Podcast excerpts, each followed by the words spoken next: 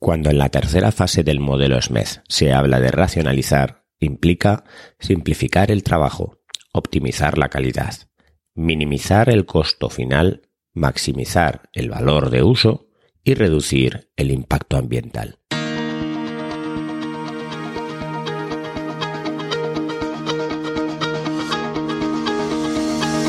Hola, estás escuchando Proyecta, un podcast de Emilcar FM sobre dirección y gestión de proyectos, metodologías ágiles, lean, productividad y mucho más. Yo soy Abel Yécora y os voy a contar todo lo que tiene que ver con este mundo.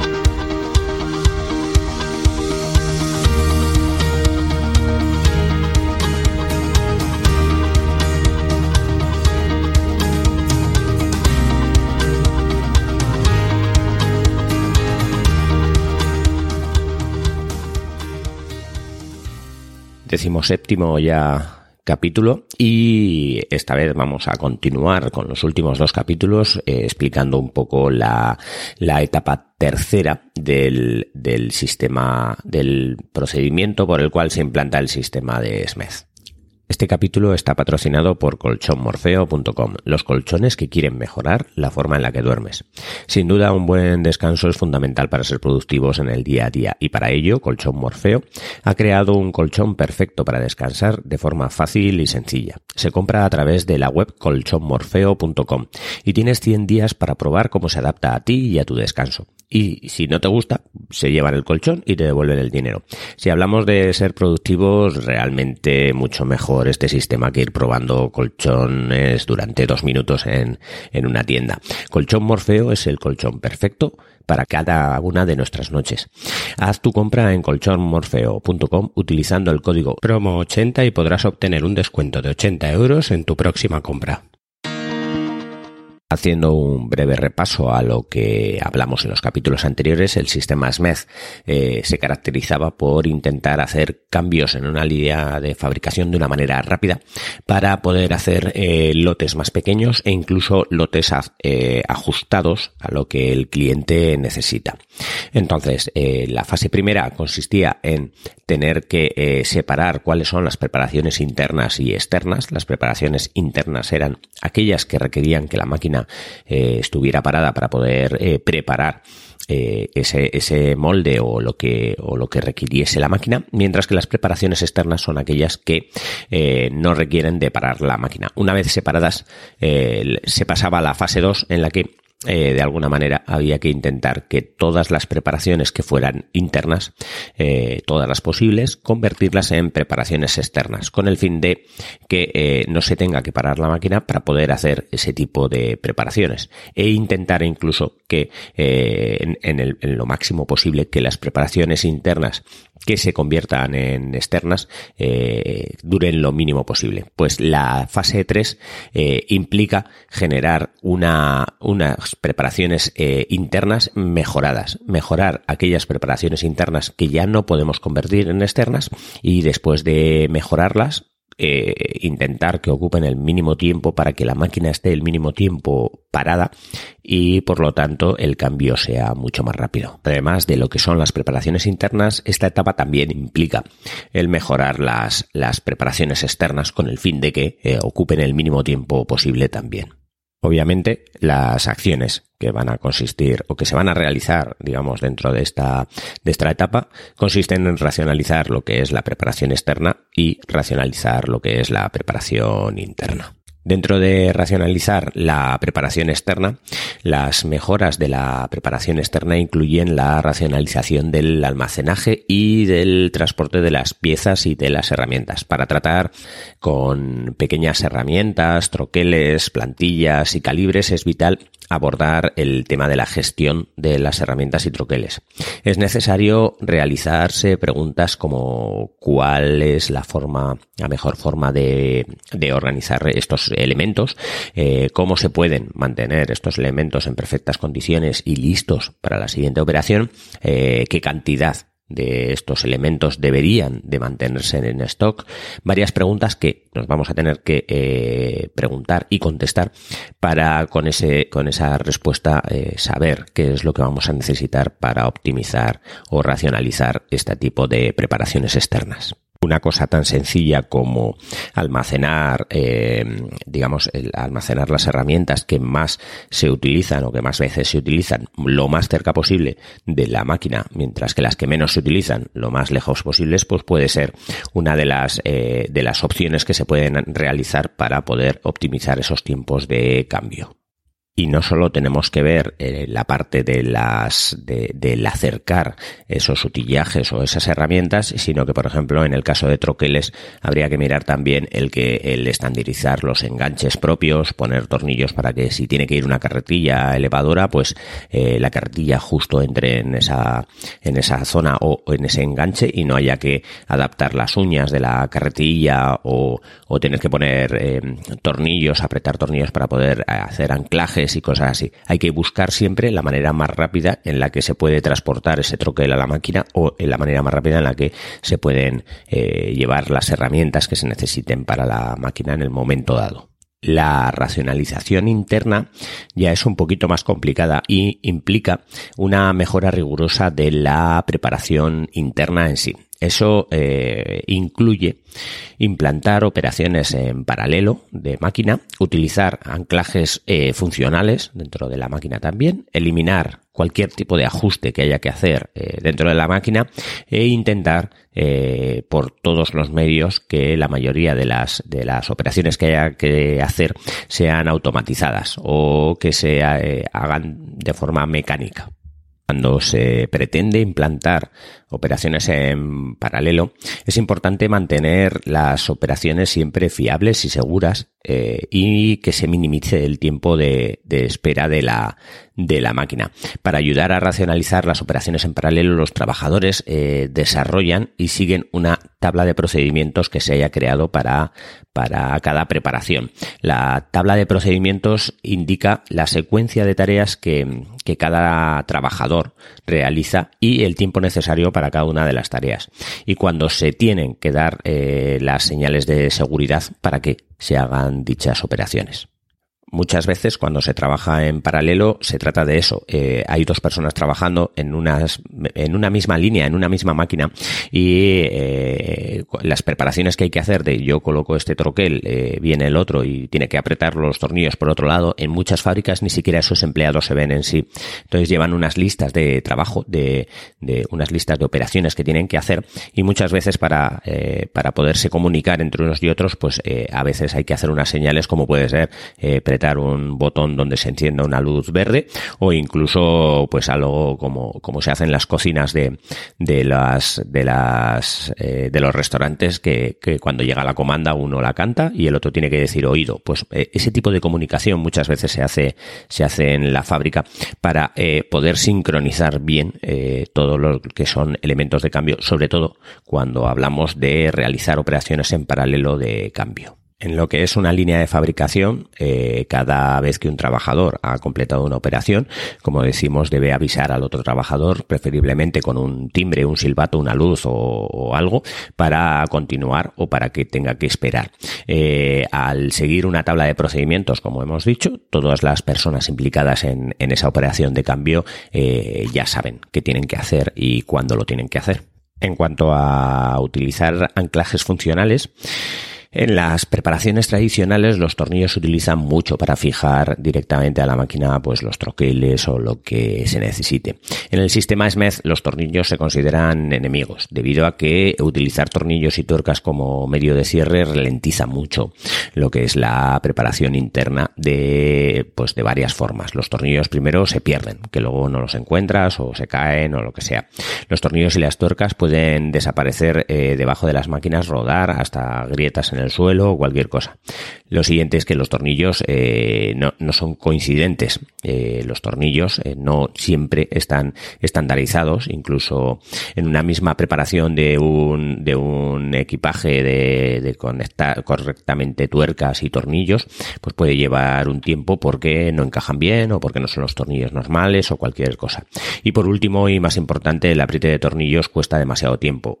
si contamos un tornillo de 5 centímetros de 3 centímetros incluso para, para poner un troquel multiplicado por 4, pues un, un, destornillador eléctrico tiene que estar apretando cada uno de los tornillos y se parte, se pierde bastante, bastante tiempo. La gente asume, eh, porque una tuerca que tenga eh, 15 pasos de rosca, el tornillo debe de girar 15 veces para apretarse para apretarlo. En realidad, esos eh, 15 pasos de rosca están presentes solamente para provocar la fricción y mantener la tuerca del tornillo y que no y que no se vaya soltando, no para tener más fuerza. Cuando el propósito de un tornillo es simplemente fijar eh, o aflojar o girar eh, otras 14 vueltas, es realmente un despilfarro. Eh, digamos que para poder sujetar un troquel que va a estar simplemente haciendo una, una un número de, de, de piezas en concreto, muchas veces no hace falta tantas vueltas porque el tornillo no se va a ir soltando, sino que con un tornillo de media vuelta o de medio giro que se prete bien y que quede bien anclado, pues eh, la mayoría de las veces eh, vale. Para esto se ha creado lo que son los anclajes funcionales, que son dispositivos que mantienen los objetos en su sitio con el mínimo esfuerzo, como los métodos de una vuelta, que son una especie de tornillo que solo gira una vuelta, los métodos de un único movimiento, como pueden ser los enganches que van, los típicos enganches que vemos, por ejemplo, en las botellas antiguas de agua, y los métodos de enclavamiento, que son eh, métodos por los cuales algo se, se introduce dentro de otro y se queda ahí enclavado. Dentro de lo que serían los métodos de una vuelta está el método de orificio en forma de pera, por ejemplo, que es el típico que hemos visto, por ejemplo, en los cuadros que se cuelgan, que eh, es una especie de agujero grande y luego uno pequeño y donde metes cuelgas y el cuadro se queda se queda colgado. También hay uno que es el método de el método de ranura nu en la que sí que hay un tornillo y una tuerca y sí que tiene varias vueltas, pero no tenemos que soltar toda la tuerca para levantar la pieza, sino que la pieza lo que tiene es una ranura, entonces eh, eh, esa pieza la encajas y solo tienes media vuelta de tuerca por encima para poder pretar.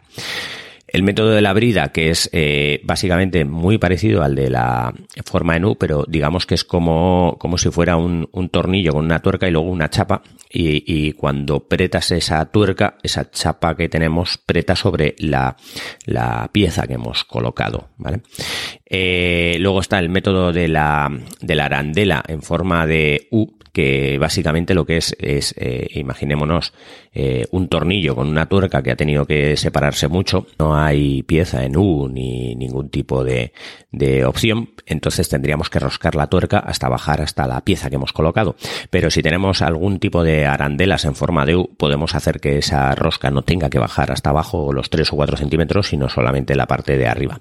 Y luego están los métodos de las roscas eh, acanaladas. Esto lo que es es eh, habréis visto en algún lado, imaginaros un tornillo largo, pero que en lugar de tener una rosca que es completamente alrededor de lo que sería la tuerca, digamos que esa rosca lo que tiene es como una especie de canal y la tuerca que va por encima, en lugar de tener la toda la rosca también, lo que tiene es parte de la rosca con un acanalado. Entonces, nos permite que la tuerca la podamos meter eh, o introducir todo, todo lo que todo lo que podamos, digamos, de manera, de manera eh, vertical directamente y luego cuando ya hemos llegado a la chapa, darle esa media vuelta última, que es lo que va a enganchar la parte de la tuerca con la parte del tornillo cuando se sale de, digamos, de las dos canalizaciones que tiene, que tiene esa tuerca. En métodos de único movimiento, pues tenemos la, la abrazadera con leva. Esto básicamente es como, como lo que, lo que vemos en las cafeteras para hacer café, que es eh, cuando alguien en un bar hace café, lo que tiene es un cacillo y cuando lo encaja, no sé si os habéis fijado, que lo introduce y luego preta. Entonces al pretar solo preta medio, media tuerca, pues, eh, y, tiene un brazo como para apretar. Pues básicamente eso se puede hacer también para la maquinaria con, con unas levas que movemos y que van descéntricas y, y pretan eh, digamos, de los dos laterales esa, esa pieza o de un solo lateral para quedarse. También hay, por ejemplo, topes de resorte, que esto básicamente es como lo que se utiliza en las maletas. Cuando sacamos el, el brazo de la maleta, eh, tenemos un sitio donde, donde se salen en unos topes, plic, o las, o las mismas muletas que, que se utilizan cuando te ha roto un pie o algo así. Esa, ese, ese resorte que sale te permite que rápidamente puedas colocar o en un sitio o en otro sitio y eh, utilizar unas medidas muy estándar y que no tengas eh, equivocación a la hora de, de colocar ese resorte o a la hora de colocar esa pieza. Igual que con las maletas. Cuando sacas tienes el, el, sacar el, el asa a la mitad o sacarla arriba del todo. Pues lo mismo, no tienes que andar con tornillos ajustando. Es muy rápido el cambiar de, de una altura del asa a otra altura del asa. Por último, como métodos de enclavamiento, está en el tipo casete, en el que simplemente, pues imaginémonos que el, el, la parte de la, de la máquina tiene como dos guías y, y, cuando vienes con el molde lo encajas ahí y cuando lo encajas encaja perfecto y no tenemos que andar con tornillos o con, o con otros sistemas que tengan para anclaje cuando ya tenemos esa, esa, digamos, ese carril que, que solo tiene una sola entrada y que no, y que no tiene opción de poderlo meter de otra manera distinta. Como podéis comprobar, todos estos métodos lo que nos hacen es no perder tiempo en, en tener que cambiar una, una pieza, ¿vale? O sea, cuando nosotros tenemos que cambiar una pieza de una máquina, no, no perder el mínimo tiempo posible. Si hay que ajustarla, buscar ese ajuste lo más rápido posible. Esa, esa manera de colocarlo sin tener que andar, pues eso, con, con taladros para poder hacer agujeros, con destornilladores eléctricos para poder apretar tornillos, ninguna cosa de esa. Algo que sea muy rápido y que la máquina, por lo tanto, esté el mínimo tiempo posible parada. Y por último, en cuanto a eliminar ajustes, eh, bueno, las pruebas y ajustes en una, en una máquina suponen hasta el 50% del tiempo total de preparación interna. Si los ajustes pueden ser eliminados, por lo tanto, eh, mucho tiempo de parada se, se, se, se, podría ser podría ser recuperado. Eh, tener en cuenta que en cuanto cuando decimos de, eliminar los ajustes, decimos eh, eh de eliminarlos completamente, no solo reducir los ajustes, sino eliminarlos. El número de pruebas y ajustes necesarios dependerá de cómo de precisos o imprecisos vayamos a realizar el centrado y el dimensionamiento de, de la máquina y las sobre todo también las condiciones de funcionamiento de las etapas precedentes. Para eliminar los ajustes es necesario definir y estandarizar cómo se va a llevar a cabo cada una de las etapas precedentes que hemos visto en el sistema SMED. En sí, eliminar los ajustes eh, requiere que los operarios confíen menos en, su intuición de esto tiene que ir por aquí o esto tiene que ir por allí y más en los eh, valores numéricos eh, y constantes a la hora de, configurar la máquina. O sea, en, máquinas o en elementos que te den las medidas ya en concreto y no que se hagan cosas a ojo por, o por la experiencia del operario. Por ejemplo, cosas que se pueden utilizar, pues eh, líneas de, de, de, centrado. Por ejemplo, eh, podemos dibujar una serie de líneas tanto en el troquel como en la máquina para que cuando el troquel llegue simplemente tengamos que alinear esas líneas. No tengamos que ir ajustando un poquito hacia la izquierda, un poquito hacia la derecha según vamos haciendo, según vamos haciendo piezas y ver que con esas piezas se, se van saliendo más ajustadas o no. Es más fácil dibujar líneas o hacer eh, eh, figuras cónicas para que ese alineado siempre sea el mismo y no haya que perder tiempo en, en ese tipo de ajustes en el sistema SMED hay un sistema eh, que, se, que se utiliza también que se llama el del mínimo común múltiplo. Esto implica que muchas operaciones de realizar, eh, para realizar en una máquina que tienen que hacer cambios o lo que sea, eh, suelen tener elementos en común eh, que, que, suelen hacer cosas similares, pero en diferentes dimensiones. Por ejemplo, eh, una prensa, pues prensa con diferentes eh, elementos dentro. O una troqueladora, troquela, pero con diferentes troqueles dentro. O sea, cambia la medida, pero la función, por norma general, suele ser la misma. El sistema del mínimo común múltiplo hace que con estos elementos comunes un dispositivo que pueda realizar diferentes funciones pues las haga de la manera más rápida. Durante el cambio, este dispositivo permanecerá eh, en la máquina y solamente cambiará la función. Por ejemplo, eh, este sistema, eh, digamos que puede hacer un ajuste muy rápido rotando las, las herramientas o la parte que cambia. Imaginémonos un, un, una, una prensa o un troque, una troqueladora donde va troquelando y lo que hacemos para cambiar es una especie de carril donde cambia directamente el troquel de uno a otro. Entonces, de sacar una pieza, la siguiente saca otra pieza. Bueno, el sistema incluso que más se parece a esto eh, lo tenemos eh, lo tenemos desde hace muchísimos años en lo que en lo que llamamos el revólver. Eh, antiguamente, antes del revólver, alguien para poder cargar una, una pistola tenía que después de disparar vaciar, limpiar, volver a meter la pólvora, meter la bala y, y meter la mecha y encender y, disparar. Eh, con el cambio al revólver lo que se hizo es estandarizar un, carril, digamos, donde ibas metiendo las balas que ya estaban prehechas con la, con la, con lo que es la parte del, proyectil la pólvora y la mecha detonadora y lo que va haciendo es cambiar el carril de tal manera que podemos hacer unos disparos muy rápidos sin tener que hacer eh, mucho trabajo entre medio. Eso que su día fue un invento que revolucionó pues, pues prácticamente la industria armamentaria, pues también eh, se puede aplicar a lo que es la industria de la fabricación, de tal manera que podemos hacer máquinas en las que los moldes vayan girando o vayan rotando, depende de cómo los coloquemos, para poder hacer eh, distintas piezas y hacer unos cambios muy rápidos frente a lo que costaría hacer un cambio normal. Por último, uno de los procesos que se debe hacer es la automatización eh, o la mecanización. Bueno. Aquí hay que tener mucho cuidado. La automatización solo debería de considerarse después de que todos los intentos para realizar las preparaciones internas, eh, usando las técnicas descritas que hemos hecho durante, durante este capítulo, hayan sido realizadas. El motivo por el que se debe de hacer después es porque mientras que las técnicas comentadas pueden reducir eh, los tiempos desde horas hasta minutos, la automatización solamente reducirá un minuto más, eh, un poquito más, ¿vale? Y la otra razón es que eh, si nos saltamos todo lo que hemos dicho anteriormente y intentamos generar una automatización, todo esto puede hacer que realmente el proceso vaya más rápido, pero no que sea más eficiente. digamos que todos todas las técnicas que hemos visto son para hacer que el proceso sea más eficiente, mientras que la automatización lo único que puede hacer es que sea más rápido.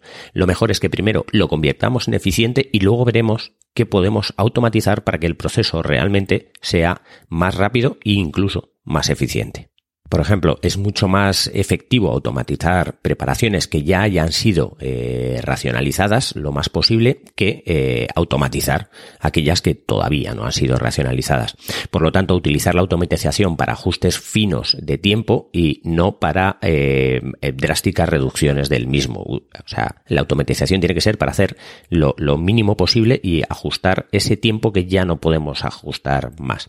La automatización es esencial para mover grandes troqueles, moldes y, a fundición y, ciertas cosas. Pero como hemos dicho, lo, que hay que fijarse es en eh, mejorar todo el proceso, hacerlo más eficiente y luego automatizar aquello que se pueda. Las técnicas prácticas de mecanización incluyen utilizar carretillas elevadoras para introducir los utillajes en las máquinas, mover pesados eh, troqueles eh, en mesas de apoyo, apretar y aflojar los troqueles por medio del control remoto, utilizar dispositivos eléctricos para, para realizar ajustes de altura, usar la propia energía de la prensa pues para lo que para mover lo que lo que podamos. Eh, entonces, lo que tenemos que recordar es que estas técnicas solo deberían de considerarse después de haber realizado la preparación eh, o, digamos después de haber intentado que esa preparación baje eh, de, de tres minutos. Digamos que cuando el cambio ya, eh, ya lo hemos conseguido bajar a tres minutos. Es muy difícil bajar tres minutos en un cambio porque tres minutos es eh, mínimo. Nada más que el empleado tenga que ir y mover cualquier cosa ya se va a llevar más de tres minutos. Entonces, si hemos conseguido bajar a tres minutos y queremos bajar todavía más ese tiempo de, de preparación, lo, lo suyo es empezar a pensar en la mecanización. Pero como hemos dicho antes, primero hay que optimizar todo el proceso para que luego la mecanización real sea, sea efectiva por ir cerrando el capítulo. Eh, bueno, se supone que hay siete reglas que, bueno, como para todo siempre hay siete reglas que, se supone que son las siete reglas para mejorar el cambio de útiles. La regla 1, el cambio de útiles empieza y termina con las 5 S. Eh, las 5 S es una metodología de la que ya hablamos, que, que consiste en, es una metodología de limpieza en la que incluso se basa el sistema de Mari Kondo. Eh, la segunda regla, cambiar las operaciones eh, de preparación interna a preparación externa y después mejorar la preparación interna restante. La regla 3, los tornillos son los enemigos, como hemos visto. La regla 4, si se tiene que usar las manos, asegurarse de que no se tienen que mover los pies. O sea, siempre solamente se mueve una cosa o intentar que solo se mueva una cosa para que no tengamos que, eh, pues que el operario no tenga peligro y que el operario siempre, siempre esté centrado en lo que está haciendo. La regla 5 es no confiar en las habilidades especiales de ajuste fino. O sea, no confiar en que el operario realmente eh, tiene ojo para poder eh, ajustar o todo eso, sino eh, hacer sistemas de los que cualquier persona podría ajustarlo o podría colocarlo. La regla 6 es los estándares son estándares, no son flexibles. Cuando se ha generado un estándar, no es eh, el estándar es que tienes que ponerlo a 10 centímetros, no es a más o menos 10 centímetros. No, es a 10 centímetros. Si el estándar es mal, está mal, habrá que cambiarlo. Pero el estándar es estándar y se tiene que cumplir el estándar. No es algo flexible. Y la regla 7 es que la eh, estandarizar todas las operaciones eh, de cambio de útiles para, para al final el, eh, que todas las operaciones que haya en un cambio eh, sean estandarizadas, no dejar que algunas cosas sean bajo la opinión del empleado que esté o el operario. Bueno, para finalizar el capítulo, pues eh, me gustaría poner un ejemplo de la vida cotidiana en el que, en el que desde hace muchísimos años estamos utilizando el SMED. el ejemplo, así, no es un ejemplo que se ajuste mucho, pero eh, continuamente en la cocina estamos utilizando SMED. Tenemos una máquina que se dedica, si nosotros tenemos que cocinar o tenemos que hacer eh, tres platos, pues antiguamente pues había una hoguera, eh, había una olla y podíamos poner una parrilla, pero no las dos cosas a la vez, no intercambiar fácilmente una cosa con la otra, porque la olla había que, eh, si, ha estado calentándose, pues para sacarla de lo que es el fuego, había que coger unas herramientas especiales o cualquier cosa.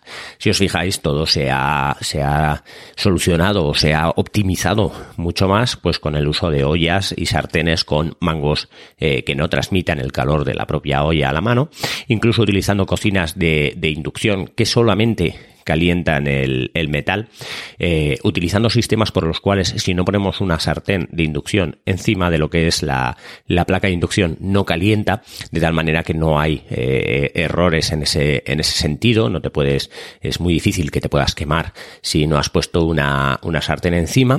Luego también eh, podemos mirar que el tema de poner la sartén en el círculo, pues más o menos hay un estándar de dónde tienes que poner el círculo, pero no andamos, no tenemos que sacar el metro para ajustar dónde poner la sartén, sino que eh, siempre que lo pongas más o menos cerca del círculo, pues eh, el efecto va a ser el mismo, va a calentar más o menos lo mismo.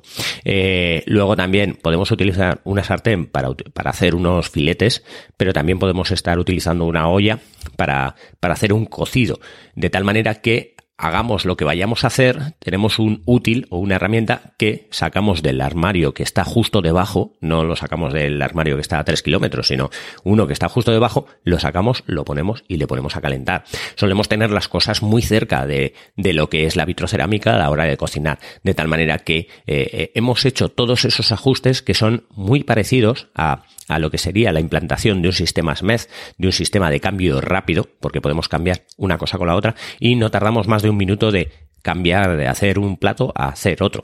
Tardamos muy poquito, ¿por qué? Porque hemos optimizado todo ese proceso poquito a poquito con la experiencia de los años. El sistema SMED lo que hace es poner unas normas en todo eso para que la fabricación de piezas no tenga que ser el fabricar cientos de piezas para poder rentabilizar ese tiempo de pérdida, sino poder hacer lotes más pequeños, ser más competitivo en el mercado, poder fabricar muchas más eh, opciones para el cliente y más ajustadas al cliente y no obligar al cliente a comprar grandes lotes para, eh, para que nosotros en sí como, como fabricantes seamos competitivos. Bueno, con este capítulo ya cerramos el, la tercera parte del SMED, que se nos ha alargado un poco porque en realidad es un, es un tema que, que, es largo, pero que al final es, es muy práctico y muy fácil de entender. No os olvidéis de visitar el sitio web de nuestro patrocinador, colchonmorfeo.com, y usar el código promo 80 para obtener un descuento de 90 euros en la compra del colchón de alta calidad que te asegura el descanso que necesitas. Y hasta aquí el capítulo de hoy. Muchas gracias por escucharme. Tenéis todos los medios de contacto y la información y los enlaces del capítulo en emilcar.fm barra proyecta, donde espero vuestros comentarios. Hasta el próximo capítulo y no os olvidéis de que lo bien planificado bien sale.